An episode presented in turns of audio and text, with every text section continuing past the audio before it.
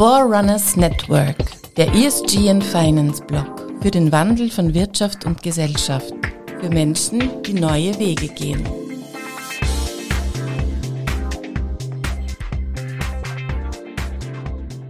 Herzlich willkommen bei Forerunners Network. Sie wissen ja, oder ihr wisst ja, wir haben immer wieder Menschen da, die neue Wege gehen, die andere vielleicht noch nicht gegangen sind. Und bei mir sitzt jetzt mein ehemals bester Eventler, Georg Krevenka, der irgendwann vor 15, 20 Jahren gesagt hat, lieber Christoph, besser als du ist eine Weltreise, die hat er dann auch gemacht und eine völlig andere Karriere eingeschlagen. Herzlich willkommen, Georg. Erzähl uns vielleicht in ein paar Worten, was von dieser Weltreise weg äh, passiert ist und was du heute tust und dann gehen wir ein bisschen so in die SG-Themen. Ja, grüß dich, Christoph. Äh, es ist mir eine große Freude und auch gleichzeitig Ehre, mit dir hier heute zu sitzen und äh, so ein bisschen auch äh, in der Vergangenheit anzufangen.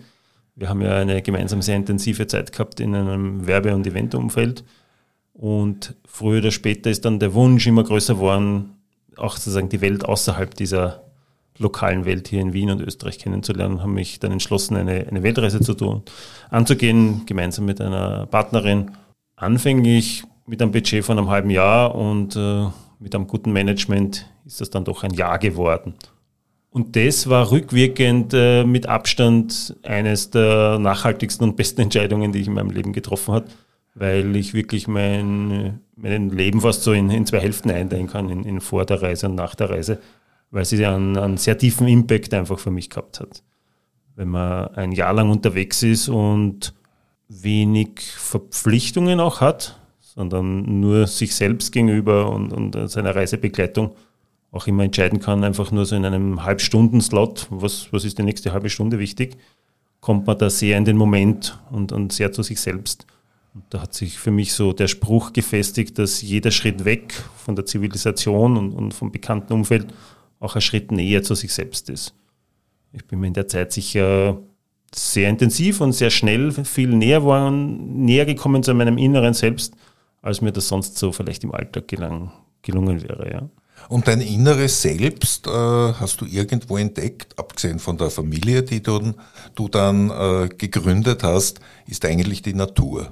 Das ist die Natur, ja. Und ähm, das, das, was einem sozusagen gelingt natürlich, wenn man irgendwo in Australien irgendwo im Outback sitzt, hunderte Kilometer entfernt, nur mit einem Lagerfeuer, gelingt einem auch in kleinem Maße ganz einfach hier. Man braucht einfach nur mit der U-Bahn oder Straßenbahn, mit der man täglich zur Arbeit fährt, beim Heimfahren nicht an seiner Station aussteigen, sondern einmal bis zur Endstation fahren und dort einfach auf den nächsten Hügel gehen und sich dort in den Wald setzen für ein, zwei, drei Stunden oder vielleicht dort auch übernachten, wenn man ganz mutig ist und am nächsten Tag dort wieder zurückkehren in die Arbeitswelt. Und das passt, finde ich, sehr gut auch zu unserer heutigen Zeit. Äh, man muss nicht zwingend einen Interkontinentalflug machen, um irgendwas zu erleben.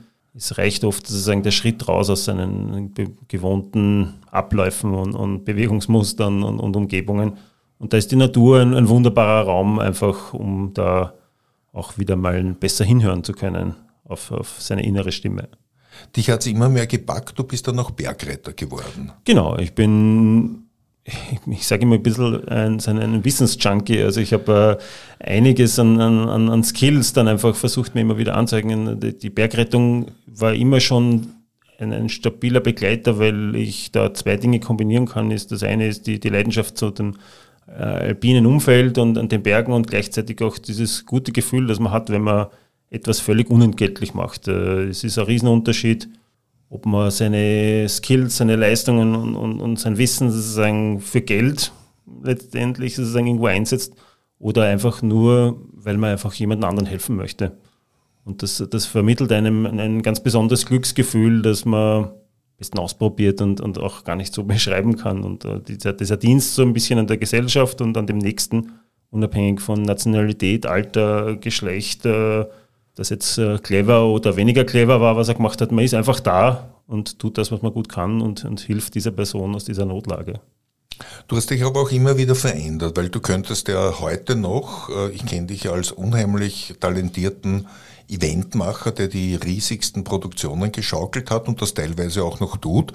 Und irgendwo hast du gesagt, na eigentlich äh, fotografieren, filmen, das Ganze im Zusammenhang mit der Natur, interessiert mich mehr. Du hast eigentlich, äh, sage ich mal, äh, eine gemähte Wiese oder ein gemachtes Bett äh, hinter dir gelassen.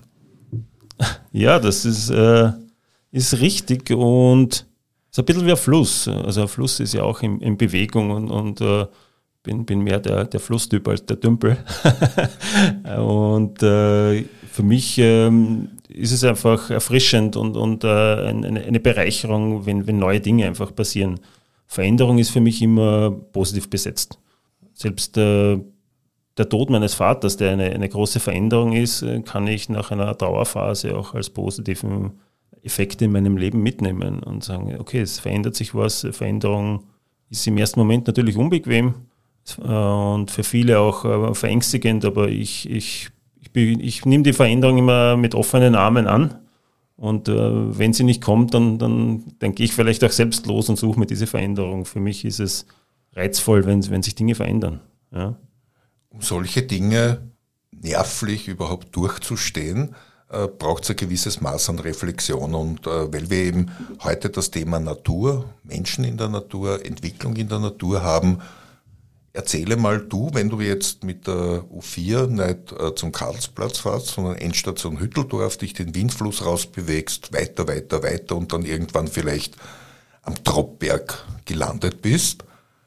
Wie empfängt dich die Natur, wie empfängst du die Natur? Ist das immer derselbe Prozess? Ist es ein äh, tagesabhängiger äh, äh, Prozess? Wie, wie, wie gehst du in diese Kathedrale hinein?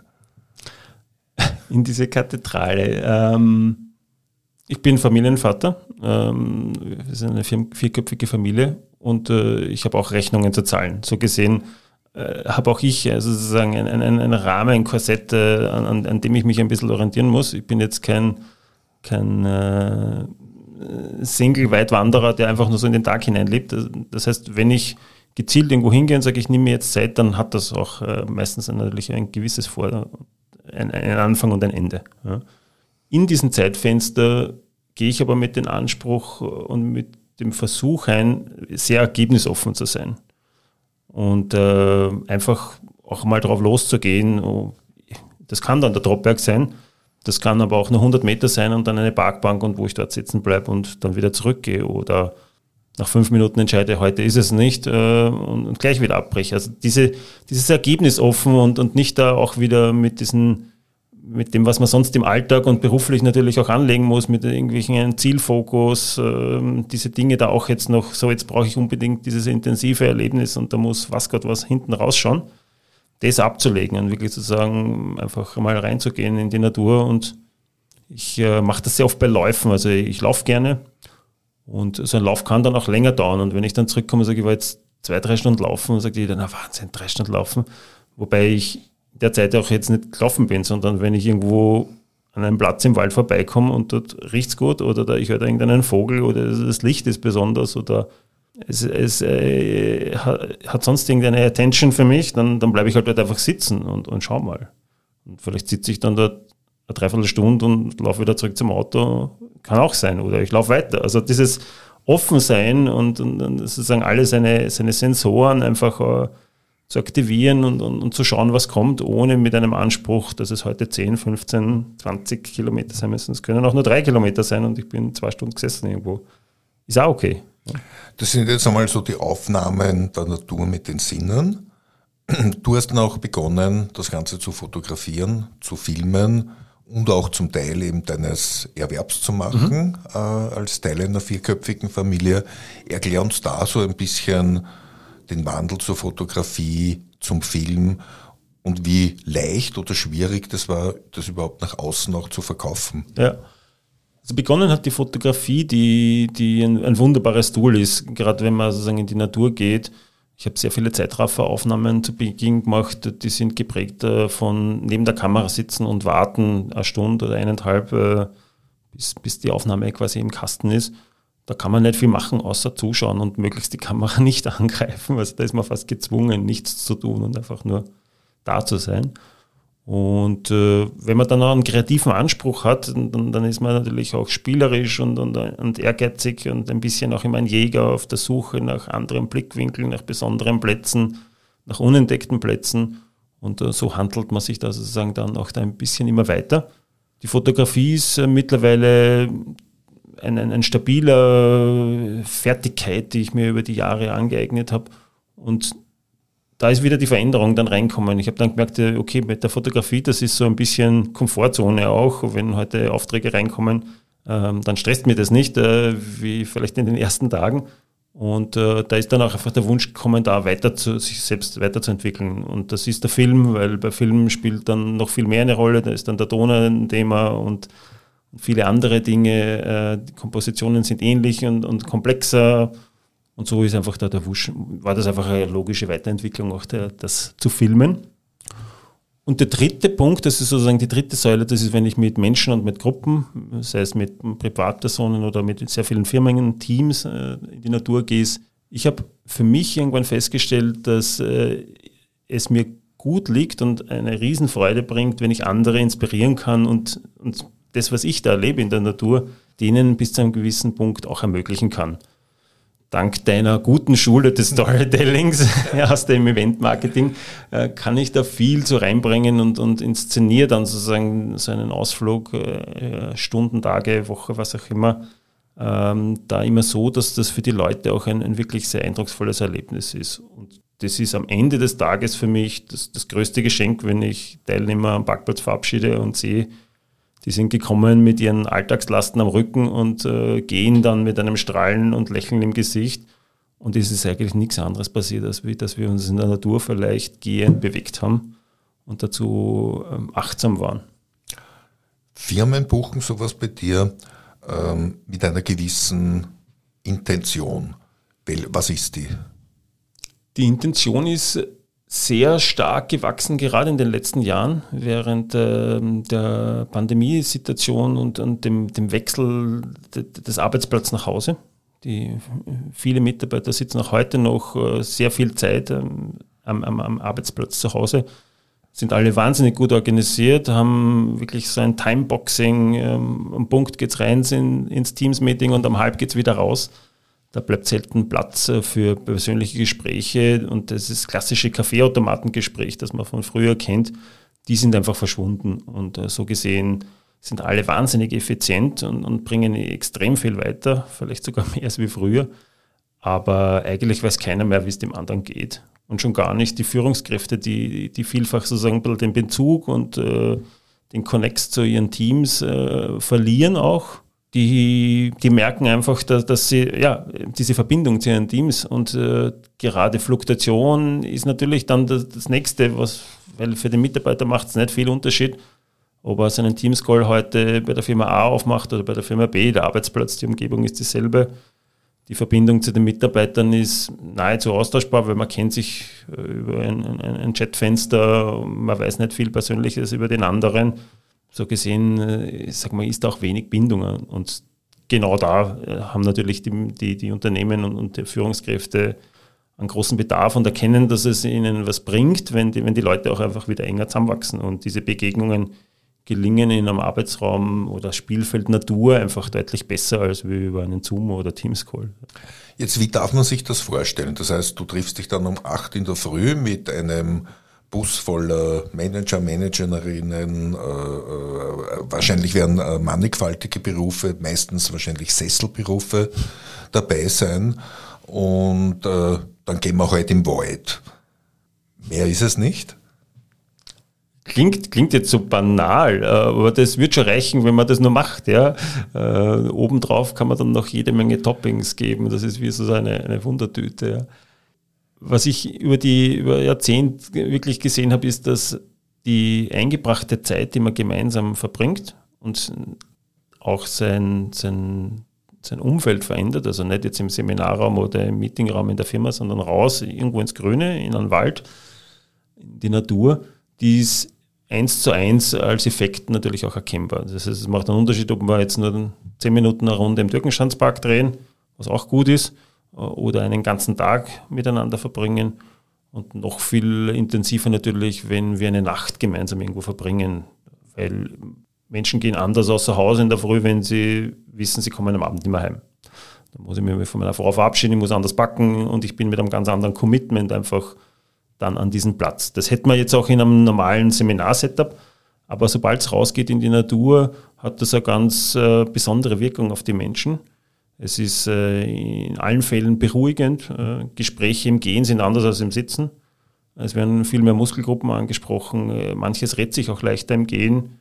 Und meistens starten solche, solche Teambuildings und Ausflüge einfach mit einer, einer Gehpassage, wo, wo meistens in, in Zweiergruppen die, die Leute einfach losziehen und uh, mit einer Frage, das, da komme ich dann ins Spiel, dass die nicht einfach losgehen und dann erst wieder über ihre Arbeitsthemen plaudern, sondern da gebe ich ihnen ganz gezielt einfach Fragen, die dann auch ein bisschen ins Persönliche gehen mit, wo sie sich einfach besser kennenlernen. Und das ist ganz simpel, aber es ist so magic, äh, wenn man dann sieht, wenn, wenn einfach zwei Personen losgehen und, und der eine fragt den anderen, wovor hast du Angst? Dann kann der natürlich darauf antworten und sich öffnen oder auch nicht. Das ist ja auch jedem immer dann auch freigestellt, das wird auch nicht geteilt oder sonst irgendwas. Aber da passiert was, weil wenn sich zwei Personen über ihre Ängste oder über ihre Freuden oder über was auch immer unterhalten, dann entsteht da Bindung und Vertrauen. Und Vertrauen ist einfach die Basis von jedem erfolgreichen Teams. Und da setze ich eigentlich an, dass man mal wieder dieses gegenseitige Vertrauen einfach äh, auf einer persönlichen, menschlichen Ebene fördert. Geht dann der Chef, die Chefin da auch mit und, und äh, kann die dann aus dem Verhalten der, der Mitarbeiterinnen in der, in der Natur vielleicht äh, Talente äh, entdecken, die, die so in der normalen Arbeitswelt gar nicht drinnen wären, respektive vielleicht auch Defizite? Also ich glaube, das ist überhaupt nicht das Ziel. Ähm, aber da müsste man jetzt die Führungskraft fragen. Ich begrüße es natürlich, wenn das die Person dabei ist, weil es ist ja genauso ein Teil des Teams. Das Gute ist, wenn Sie sich jemanden nehmen wie mich oder jemanden, der so einen Prozess moderiert, äh, dass die Führungskraft dann auch gleichwertig mit, mit den, den Mitarbeitern sozusagen da in diesen Prozess hineingeht. Weil wenn die Führungskraft das selbst organisiert, und es ist ja, wie gesagt, überspitzt gesagt nicht schwierig, der könnte auch sagen, wir machen mal einen Ausflug immer am Wochenende oder am Freitagnachmittag in Wienerwald. Dann hat der Chef das halt gesagt und alle gehen mit. Und dann wird das wahrscheinlich nicht so gelingen, als wie wenn er sagt, äh, lass uns gemeinsam etwas machen und uns Zeit für uns als Team nehmen. Und ich habe da den Trainer A, B, C, wen auch immer. Und der moderiert das. Dann kann der sich quasi genauso in die Reihe der Mitarbeiter stellen und ist dann gleichwertig. Der gibt nichts vor, der gibt nichts an sondern da ist eine dritte neutrale Person, die sozusagen das Ganze moderiert. Und das macht einen riesigen Unterschied. Einfach, ob der jetzt Rückschlüsse zieht, da fällt mir lustigerweise ein, ein, ein, ein sehr positives Beispiel ein. Wir haben unlängst ein, Teambuilding gemacht. Da ging es darum, das war innerstädtisch, also gar nicht in der Natur, aber die, die, die, Teilnehmer mussten von einer Location A nach B kommen, ohne dass sie öffentliche Verkehrsmittel benutzen und auch kein Telefon nutzen für die Navigation. Das heißt, sie mussten einfach im Prinzip vom Prater äh, nach St. Marx finden, ohne dass sie da auf irgendwelche Hilfsmittel zurückgreifen. Und alle zehn Minuten hat ein anderer Mitarbeiter die Führung der Gruppe übernommen. Das war dann ganz spannend, weil dann irgendwann auch der Praktikant vorne steht und sagt, so, gehen wir jetzt links oder rechts. Äh, und das ganze Team ihm folgt. Und da passieren dann wirklich lustige und, und, und, schöne Momente, wie natürlich er dann in seiner Selbstwirksamkeit auch wächst, aber er dann merkt, okay, die hören mir alle zu, die machen jetzt alle das, was ich sage. Und auch spannend natürlich für die Führungskraft, sich da zurückzunehmen und sagen, jetzt lassen wir gerne mal vorgehen, aber wenn wir wissen, das ist jetzt die falsche Richtung, das sind seine zehn Minuten und ich muss es halt dann in den nächsten zehn Minuten vielleicht wieder ausbügeln. Äh, aber spannend, das waren wirklich schöne Momente. So gesehen, da, da war es das Spannende zu sehen, dass, dass dass der junge Mensch dann wirklich da aus sich rausgekommen ist und ähm, da echt gewachsen ist, auch im, im Ansehen, Ansehen jetzt, also sagen, der vielleicht in der Gruppe, weil er das wirklich super gemacht hat, ja. Kann man jetzt auch so eine Demoskopie drüber legen oder eine, eine Prozentrechnung, äh, wie viele von den Feedbacks her, wenn du dann wieder am mhm. Ausgangspunkt äh, stehst, äh, sagen dann im Prinzip immer alle, es war super oder ich meine, du, du hast jetzt äh, im Laufe Zumindest der, zu mir sagen das ja, vielleicht. Ja, das ja.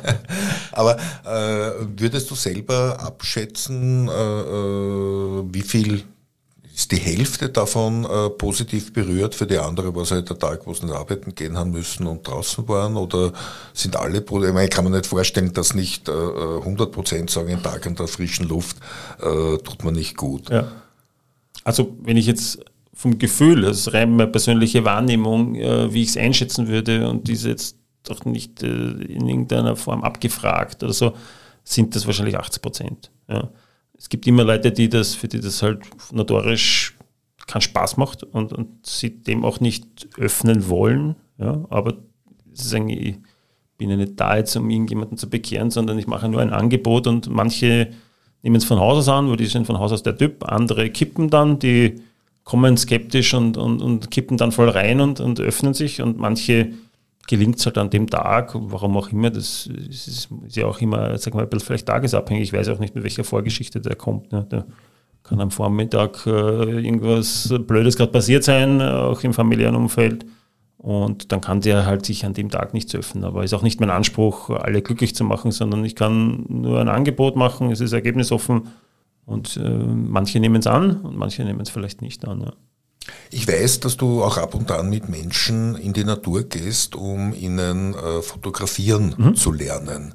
Erzähl uns da kurz, äh, äh welche Trigger Points musst du da bei denen öffnen, damit sie einen neuen Blickwinkel entwickeln? So wie ich eingangs gesagt habe, ist die, die, wenn ich das erste Mal rausgehen will und sage, okay, jetzt möchte ich ergebnisoffen in den Wald gehen und, und, und, und da achtsam sein, ja, das ist so, wie man sich vielleicht anfänglich schwer tut zu meditieren, dann gibt es halt irgendwelche Apps, die einem helfen und, und irgendwie äh, einzählen und auszählen und, und, und Atemübungen und so, so ähnliches machen. Und so ist die, die Fotografie dann auch ein, ein, ein, ein, Werkzeug einfach, wo man sagt, okay, wir, wir schulen heute einfach mal unsere Achtsamkeit und, und, und schauen, was wir durch sozusagen einen bestimmten Blickwinkel eines Kamerasuchers uns fokussieren auf einzelne Punkte und ganz genau hinschauen oder mal ganz weit schauen oder versuchen von einem Standpunkt, ohne dass ich mich jetzt bewege, ja, von einem Quadratmeter einfach zu schauen, wie viele unterschiedliche Dinge kann ich da entdecken. Also so gesehen ist es ein bisschen ein Werkzeug und Früher war sie immer dabei, heute lasse ich sie immer mehr auch zu Hause, weil ich es quasi unter Anführungszeichen nicht mehr brauche und, und, und das mir so auch gelingt oder genießen kann, ohne dass ich es jetzt in einem Foto festhalten muss. Du hast mir jetzt ein gutes Stichwort geliefert, nämlich äh, zum Thema Achtsamkeit. Da ist man ja früher eigentlich nur gekommen, wenn man einen Burnout hatte, sonst mhm. wurde man nie damit äh, konfrontiert, dass man das in sein Leben aufnehmen sollte. Heute ist es Teil von Handyprogrammen, dass du jetzt zum Beispiel Apple auf seiner Gesundheits-App anbietet. Die sind ja da schon viel weiter als Schritte und Stockwerke, sondern es gibt ja. auch schon Schlaf und das Thema Achtsamkeit. Ja. Falls es jemand nicht, wer hat dich Achtsamkeit gelehrt? Wann bist du damit das erste Mal konfrontiert worden? Und wie schauen deine Übungen zur Achtsamkeit aus? Also wenn ich von hinten anfange, ich bin auch nicht gefeit, ähm durch dieses Telefon, das wir mit uns mittragen, das ja der, der größte Killer der Achtsamkeit ist, ähm, da immer wieder auch falsch abzubiegen. Und da muss man dann einfach entweder sehr diszipliniert sein, wenn einem das gelingt, oder dann auch ganz gezielt strategisch, sage ich, dagegen zu arbeiten. Diese Tools haben mittlerweile digitales Wohlbefinden, heißt äh, auf meinem Android-Telefon. Da kann ich ganz genau einstellen, ob wann sich das Telefon selbst in einen Ruhemodus versetzt so kann ich mich selber einfach ganz simpel austricksen. Ne? Wenn ich um 23.15 Uhr zum Telefon greife, ist das schwarz-weiß und hat keine Mobildaten und erinnert mich daran, dass ich eigentlich um die Zeit schon nicht mehr aufs Telefon schauen sollte und schaltet sich selbst wieder um 6.30 Uhr bei mir halt wieder ein. Also da kann ich ganz strategisch natürlich, wenn ich weiß, dass ich mir da schwer tue. Ich habe zum Beispiel vor einem halben Jahr die Benachrichtigung von WhatsApp äh, deaktiviert, was ein riesiger Gamechanger ist, sehr zum Leiten meines Umfelds, die sagen dann immer, ich habe da hier Nachricht geschrieben, sage ich, ja, aber ich habe es nicht gesehen, ja, weil ich selbst entscheide, wann ich äh, Nachrichten aufnehmen möchte. Ja. Also ich lasse, man kennt das, das Telefon liegt äh, vor einem am Tisch, oben ist dieses Icon, dieses Symbol und man, es gelingt einem natürlich dann nicht, nicht reinzuschauen. Man muss sofort reinschauen, was da wieder für eine neue Nachricht ist. Wenn das aber nicht oben ist, dann habe ich die Situation gar nicht, sondern dann habe ich irgendwann im Laufe des Tages halt vier, fünf Mal den Zeitpunkt gesagt, jetzt hätte ich gut Zeit, nachzuschauen, ob jemand was von mir will. Und dann schaue ich rein und dann sind meistens mehrere Nachrichten schon da. Dann kann man sich die durchlesen, bearbeiten und beantworten und dann ist es auch wieder weg. Und ich glaube, da muss man einfach ein bisschen strategisch und diszipliniert rangehen. Auf der anderen Seite sitzen riesige Konzerne mit äh, Psychologen, Wissenschaftlern, Mathematiker, die natürlich alles tun, um, um die Aufmerksamkeit auf sich zu lenken. Und auf der anderen Seite sitze ich als Einzelperson und da braucht es äh, ja, Strategie und Disziplin, äh, um dem einfach etwas dagegen zu halten. Die erste Frage, wo habe ich Achtsamkeit gelehrt? Drehen wir es um, drehen wir es um, Georg, ja. für unsere Hörer. Ich stelle dich jetzt vor eine Situation, ja. der, der äh, Georg hat an dem Tag äh, zwei Kinderkrankheiten durcherleben müssen. Ein Kunde zahlt nach der 17. Mahnung nicht und du kommst drauf, dass der eigentliche vom, vom KSV in alle Richtungen gesperrt ist und zu allem Überdruss ja, äh, zieht dir auch noch deine geliebte Frau eins über die Rübe, aus welchem Grund auch immer. Du kommst... Äh, durch den Autostau oder sagen wir so, du bist mit der U-Bahn gefahren in den Wald, die U-Bahn ist aber nicht gekommen. Ja. ja. Äh, das heißt, du bist am Schienenersatzverkehr umgestiegen und hast dann so von der Innenstadt nach Hütteldorf äh, eine Stunde 15 gebraucht. Ja. Das heißt, du kommst mit einem Blutdruck 180, 140 dort an. Sag uns eine kleine Übung, die du dann machst. Das geht nicht ergebnisoffen. Da musst du etwas tun, um runterzukommen. Lachen. Also Humor, Humor, also wenn wirklich alles schon komplett den Bach hinuntergeht, ja, äh, dann kann man auch mal da stehen und sagen, Alter, das gibt's nicht, oder? Ich meine, das ist echt viel äh, und das alles an einem Tag und alles mir und über mir regnet es auch noch. Also Humor ist natürlich äh, immer sozusagen äh, ein, ein, ein Mittel. Ansonsten habe ich für mich, und es gibt ja da so einen Werkzeugkoffer, jeder hat unterschiedliche Techniken und Tools und, und mir hilft äh, in solchen Situationen die sogenannte Aha-Meditation, die ich auch sehr intensiv äh, beim Apnoe-Tauchen, was ich immer wieder praktiziere, wo man ja auch wirklich mit dem Gefühl, dass ich ersticke und sterbe, also das ist ja ähnlich äh, sagen wir, belastend wie die Situation, die du gerade beschrieben hast, gut anwenden kann. Und die Aha-Meditation macht nichts anderes, dass sie sagt, aha, da ist jetzt also das und das und das und das. Einfach nur mal das Ding anzunehmen und einfach so wie es ist, ohne in eine Bewertung reinzufallen. Also da, die Kunst ist, nicht äh, eine Situation zu bewerten. Wenn mir heute jemand beim, im Autoverkehr, wo ich spät dran bin, die Vorfahrt nimmt, dann kann ich natürlich schimpfen, hupen, beim Fenster ausspucken, ich weiß nicht, was man alles machen kann. Oder ich kann sagen, aha, der hat mir jetzt die Vorfahrt genommen. Ja, sehr cool. Ja. total. Ja, ja also dies, und das habe ich in den letzten Jahren, auch dank der Corona-Pandemie, für die ich in dem Punkt sehr dankbar bin, äh, sehr viel gelernt und mitgenommen, dass man dieses Bewerten, sag mal, hinten anstellt. Und äh, als ich tue mir leicht auch mit Bildern. Es ist ein bisschen wie ein Gebrauchtwarenkauf. Wenn ich heute ein Auto kaufe, ein gebrauchtes, oder verkaufen möchte und es kommt einer und sagt, ich gebe dir dafür 1500 Euro, dann ist dieser erste Preis, den kann ich nehmen, aber den muss ich nicht nehmen. Und die Reaktionen, die ich heute habe, wenn irgendetwas eintritt, das sind äh, Reaktionen, die mein Unterbewusstsein steuert. Und das Unterbewusstsein ist genährt von meinen Erfahrungen, die ich in den letzten 20, 30, 40 Jahren gemacht habe. Von davon sind die genährt. So gesehen werde ich natürlich auch immer gleich reagieren. Wenn ich die letzten 100 Mal geschimpft habe, wenn man die Vorfahrt nimmt, dann ich beim 101. Mal dann auch wieder schimpfen. Und da gibt es diese eine Millisekunde, diesen kurzen Zeitpunkt, wo ich die Möglichkeit habe, die Pause-Taste zu drücken und sagen, okay, meine klassische Reaktion wäre jetzt schimpfen. Ja, so habe ich das die letzten 100 Mal auch gemacht. Und sage, aha, kann ich machen, muss ich mir nicht machen. Und, jetzt, und wenn es mir gelingt, die Pause-Taste zu drücken, dann ist eh schon viel passiert, weil dann ist der eh schon weg, die Situation ist meistens auch schon entschärft und dann entstehen neue Handlungsmuster. Ja, dann, dann kann man sagen, aha, Jetzt, jetzt, bin ich der Zweite. Jetzt stehe ich nicht in der ersten, bin da nicht mehr drüber gekommen bei der Ampel, das ist jetzt nicht passiert. Also weniger bewerten wäre sozusagen das Geheimnis. Ja. Großartige Geschichte. Ich sage auch kurz, aha, wir sind äh, bei 30 Minuten angelangt, aber ich möchte dich nicht so einfach gehen lassen, weil wir haben mit einer Weltreise begonnen und äh, ich frage dich jetzt einmal, aha, so nach ein paar Lieblingsspots, ja, damit wir unsere Hörerinnen auch so ein bisschen äh, akustisch in die Natur schicken.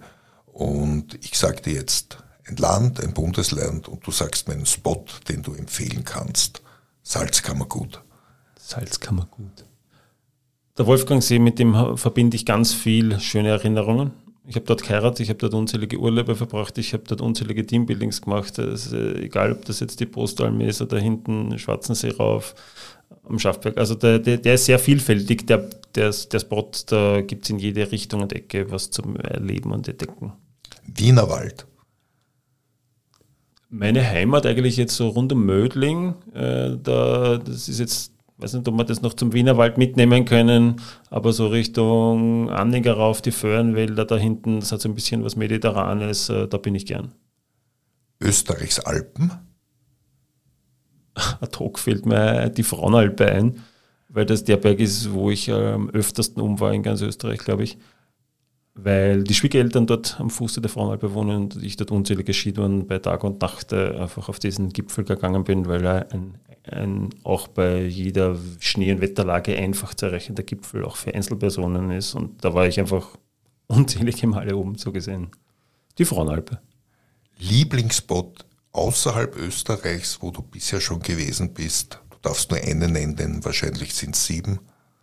Einer. Nordlichter. Nordlichter sind unglaublich, weil Nordlichter sind einfach äh, ein Geschenk der Natur. Wenn, es einem gelingt, dass man Nordlichter sieht, dann ist das wie ein Gift of Nature. Das ist anders als wie der Ayers Rock, der auch eine Ausstrahlung hat. Aber zum Ayers Rock kann ich mir jetzt ein Ticket buchen, hinfliegen, dorthin fahren und stehe ich dort und dann ist da dieser Monolith. Ja. Aber wenn ich sage, ich mag Nordlichter sehen, dann kann ich da zehn Tage rauffahren und sehe kein einziges. Äh, oder vielleicht Hunderte. Also das, das finde ich, weil es so unpredictable ist. Es ist einfach, da ist wieder dieses Ergebnis offen. Ich kann das nicht einfach buchen. Ja. Ich, das ist einfach, ich kann hinfahren und es genießen und es erleben oder auch nicht. So gesehen sind Nordlichter für mich das, das schönste Naturspot, wenn du so willst. Und das ist halt tendenziell im Norden, weil es im Süden das ja einfach nicht ausgeht. Äh, ja, Nordlichter im Norden. Zum Schluss der Lieblingsspot, wo du noch nie gewesen bist, aber unbedingt einmal auch im Kreise deiner Familie sein willst? Ich mag meiner Familie die Nordlichter zeigen.